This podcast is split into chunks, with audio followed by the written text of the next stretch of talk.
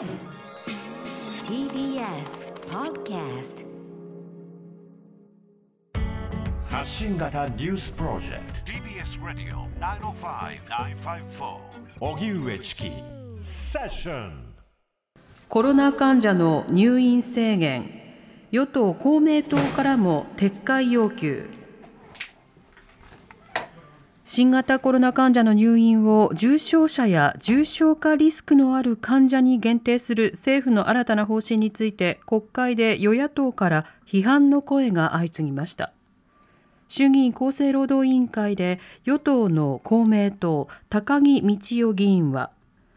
酸素吸入が必要な中等症の患者を自宅で見るなんてことはありえないと言いたい。撤回も含めて検討し直していただきたいと述べ求めました。これに対し田村厚生労働大臣は呼吸管理されている方が入院しないで自宅に戻すというようなことはありえないなどとした上でコロナの感染状況はフェーズが変わってきているとして新たな政府方針に理解を求めました。一方立憲民主党の長妻議員は宿泊療養を大幅に拡充する。このようにぜひ方針を整えていただきたいなどと政府の準備不足を指摘しました。また政府分科会の尾身会長は政府の入院制限の方針について事前に相談はなかったと述べました。一方立憲民主など野党3党の国対委員長は今日国会内で会談し入院制限の政府方針について撤回を求める方針で一致しました。亡命希望のベラルーシ選手今日ポーランドに向け出国。東京オリンピック出場のために来日しその後亡命を希望したベラルーシの陸上代表チマノウスカヤ選手が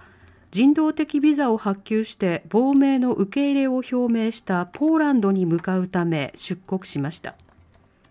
チマノウスカヤ選手をめぐっては自身の SNS でチームへの批判を発信。強制的にベラルーシに帰国するよう指示されましたがこれを拒否して第三国への亡命を求めていました。一方ベラルーシのルカシェンコ政権を批判している活動家のビタリー・シショフ氏が弾圧を逃れるため移り住んでいた隣国ウクライナの公園で遺体として発見され地元の警察は殺人と自殺の両面で捜査しています。八街市の事故を受け政府が緊急対策を取りまとめ。政府は今日首相官邸で交通安全に関する関係閣僚会議を開き千葉県八街市で下校中の小学生5人が飲酒飲酒運転のトラックにはねられ死傷した事故を受けた緊急対策を取りまとめました。通学路の安全確保と飲酒運転の根絶に向けた取り組みが対策の柱で緊急対策では9月までに全国の公立小学校の通学路を点検するよう指示しました。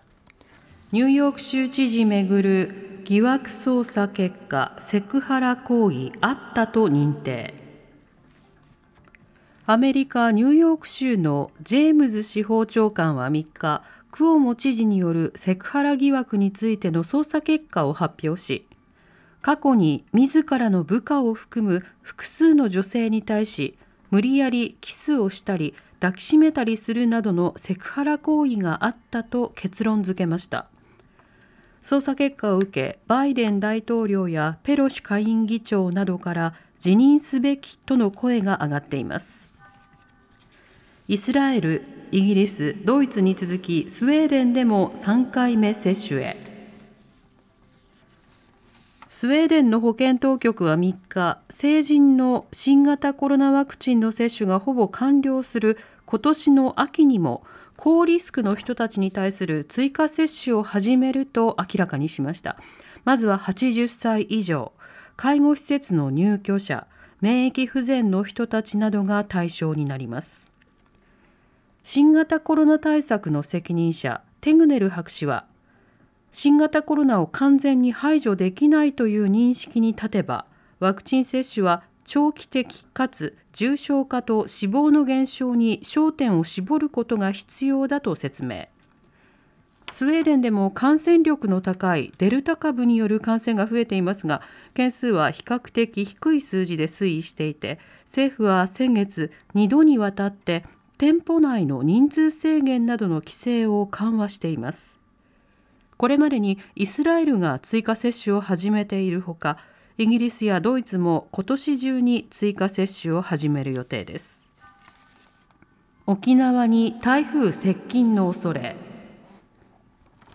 気象庁は今日沖縄県宮古島の南にある熱帯低気圧が今後台風に変わり6日頃にかけて沖縄に接近する可能性があると発表しました。